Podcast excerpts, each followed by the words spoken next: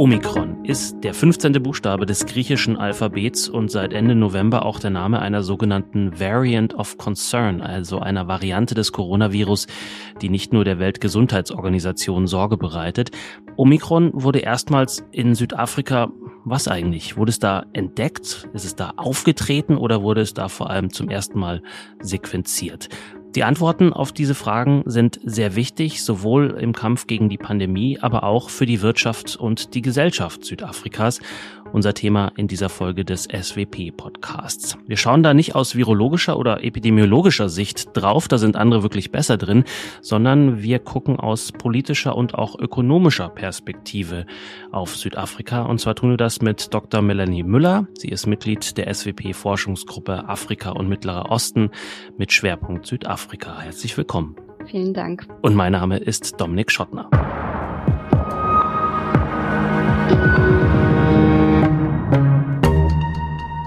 Frau Müller, Sie sind vor wenigen Tagen aus Südafrika zurückgekehrt. Wie waren denn Aus- und Einreise?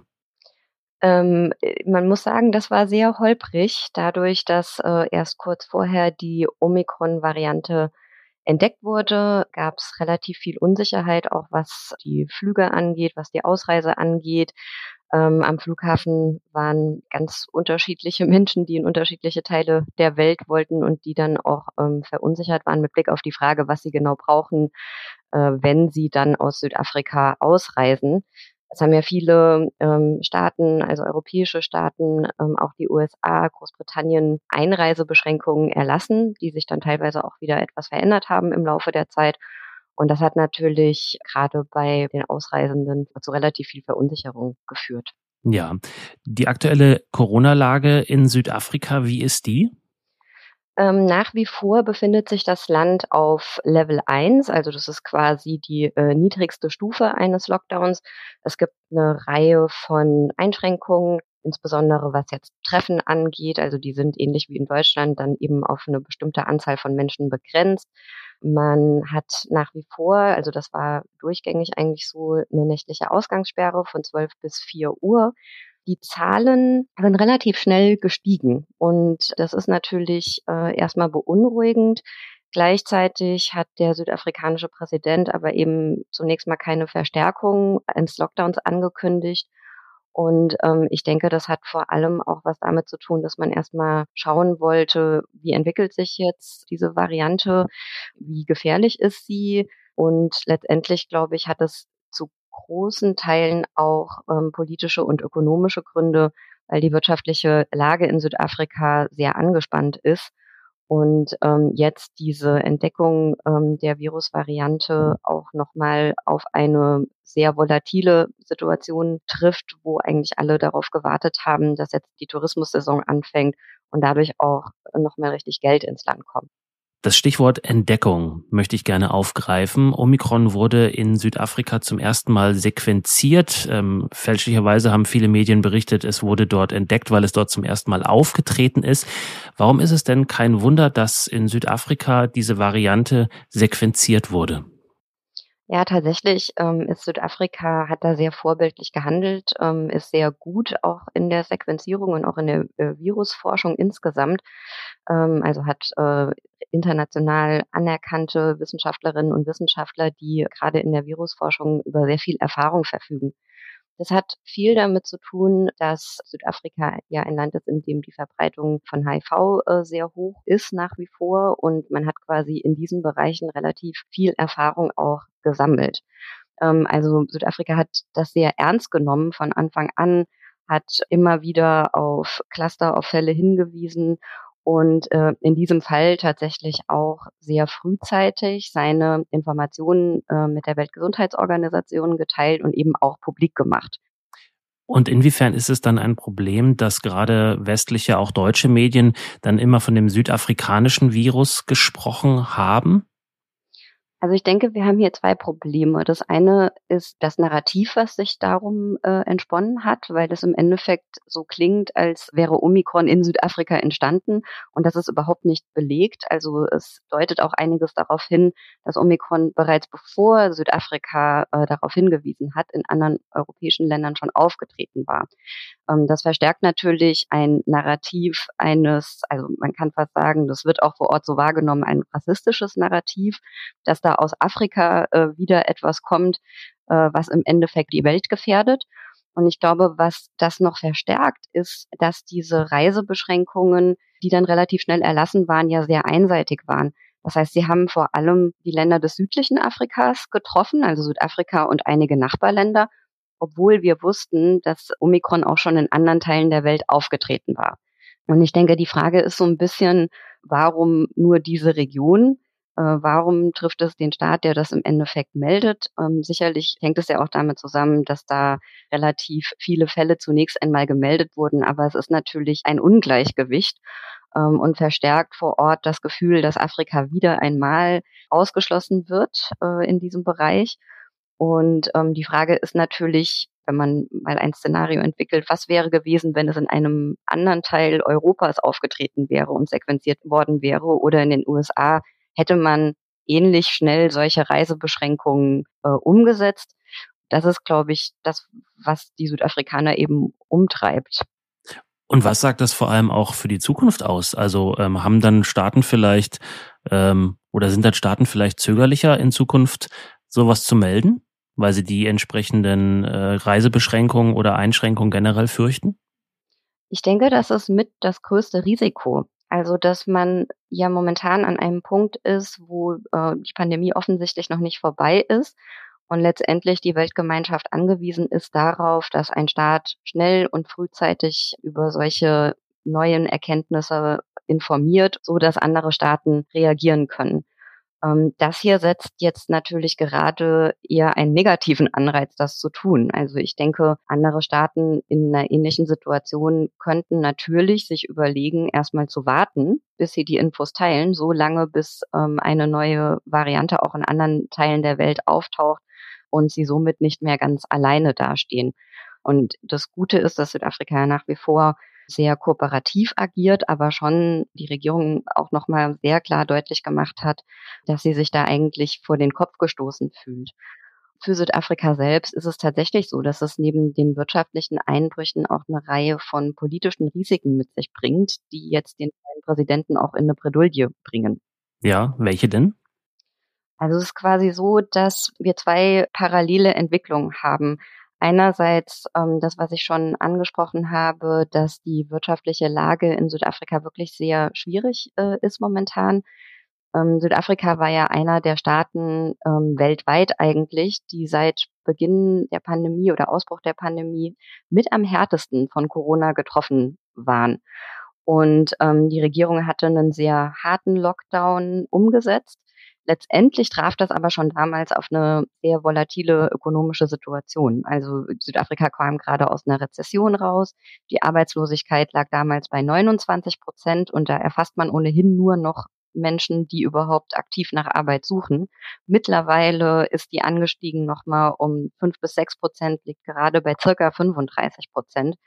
Ähm, die Jugendarbeitslosigkeit bei den 14 bis 25-Jährigen liegt bei 63 Prozent. Ähm, Im Endeffekt kam Südafrika gerade aus der dritten Welle, hatte sich auf diese neue äh, Sommersaison jetzt gefreut, also auf die Tourismussaison gefreut. Ähm, man hatte eben die Hoffnung, dass die Wirtschaft jetzt mal wieder so einen Push erhält, gerade weil internationale Touristen durchs Land kommen. Und das ist jetzt natürlich erstmal zerstört worden, diese Hoffnung, weil selbst wenn Reisebeschränkungen jetzt wieder aufgehoben werden, der Schaden für die Ökonomie wird bleiben. Und der betrifft nicht nur den Tourismussektor, sondern auch andere Sektoren. Die zweite Ebene ist eine innenpolitische Ebene ähm, und die ist eben für Cyril Ramaphosa besonders heikel, weil er relativ schwach dasteht und äh, in dem Sinne könnte das auch innenpolitische Folgen haben, wenn sich jetzt die wirtschaftliche Lage noch einmal dramatisch verschlechtert. Ich glaube, beim Thema Innenpolitik in Südafrika müssen wir vielleicht noch mal ein bisschen was erklären. Was genau ist da die Problematik jetzt? Also Zunächst einmal haben wir eine sehr große Unzufriedenheit im Land eben mit diesen ökonomischen Verhältnissen. Und ähm, es gibt immer wieder Proteste, soziale Unruhen. Und wenn sich die wirtschaftliche Lage noch weiter verschlechtert, dann steigt das Risiko, dass sich quasi Unzufriedenheit weiter verschlechtert. Gleichzeitig hat es eine politische Implikation. Wir haben in der Regierungspartei ANC, also der African National Congress, einen ziemlichen Machtkampf nach wie vor zwischen dem jetzigen Präsidenten Cyril Ramaphosa und dem ehemaligen Präsidenten Jacob Zuma. Ähm, Cyril Ramaphosa ist gerade dabei, ähm, die Folgen der State Capture, also der äh, im Endeffekt dem Umbau des Staates im Sinne von eigener Bereicherung durch seinen Vorgänger Jacob Zuma wieder zu korrigieren. Das wird mittlerweile im Gerichtsprozess aufgearbeitet. Das heißt, das ist eigentlich ein Machtkampf, der nach wie vor in Südafrika ganz zentral ist, weil es Ramaphosa immer noch nicht gelungen ist, äh, Sumas Netzwerk und Sumas Einfluss ähm, auch einzudämmen. Dieses Jahr im, im Juli kam es beispielsweise zu massiven Protesten, als äh, Suma kurzzeitig verhaftet wurde, weil er sich geweigert hatte, vor Gericht zu erscheinen. Das heißt, hier haben wir gerade wirklich einen Machtkampf, der auch instrumentalisiert wird äh, von Anhängern von Suma, die im Endeffekt versuchen, unzufriedene Südafrikanerinnen und Südafrikaner für solche Proteste äh, zu mobilisieren. Und es funktioniert.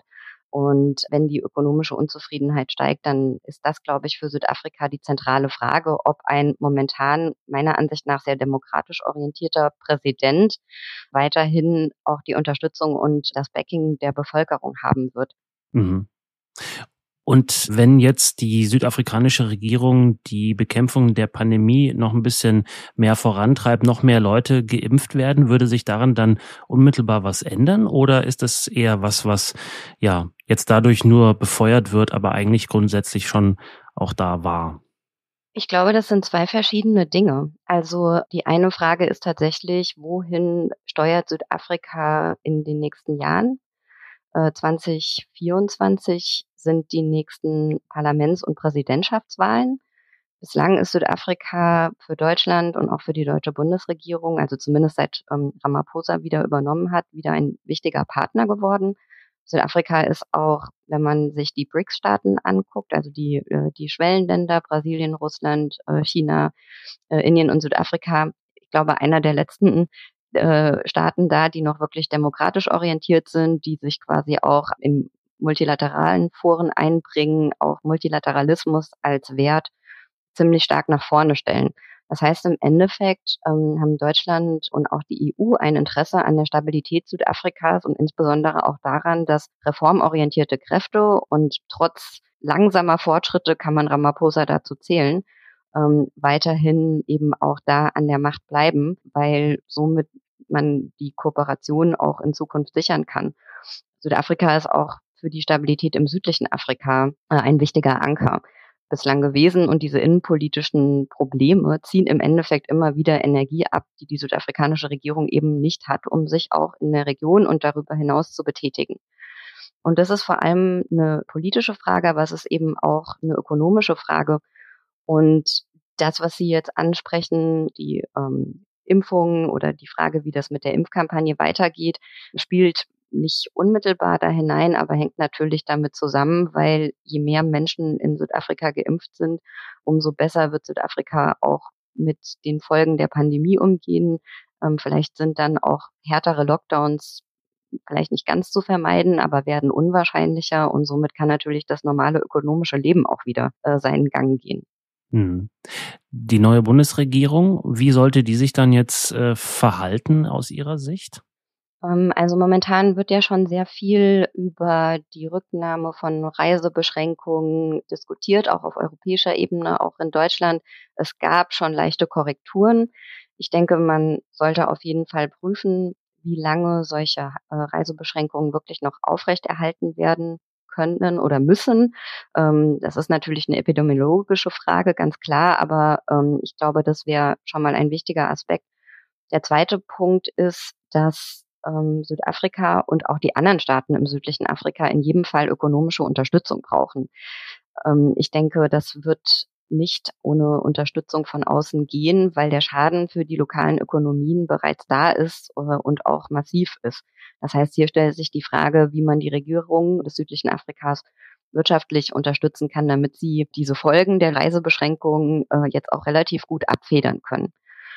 Und insgesamt ist natürlich die ganze Frage der Impfstoffverteilung zentral. Südafrika hat momentan genug Impfstoffe, das war ja nicht immer so, ja. Und gleichzeitig kämpft es aber ein bisschen, diese Impfstoffe auch wirklich an die Bevölkerung zu bringen, weil es einerseits fehlendes Vertrauen gibt in die Regierung äh, darin, dass sie einen sicheren Impfstoff bereitstellen kann, ähm, weil in verschiedenen gesellschaftlichen äh, Gruppen auch Informationen darüber fehlen. Und hier muss auf jeden Fall die südafrikanische Impfkampagne weiterkommen.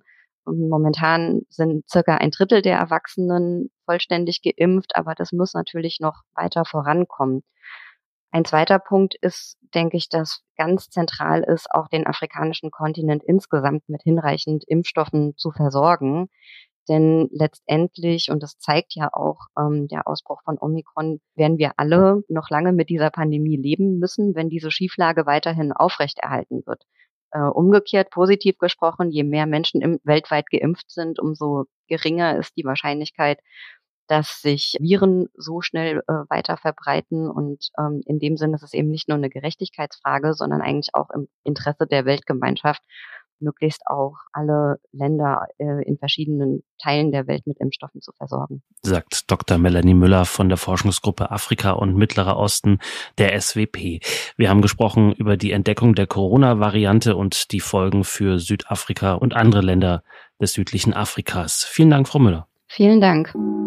Und Ihnen, liebe Hörerinnen und Hörer, vielen Dank für Ihr Interesse und fürs Zuhören. Wenn Sie sich noch ein bisschen mehr in das Thema einlesen wollen, auf der SWP-Website bei dieser Podcast-Folge gibt es Leseempfehlungen.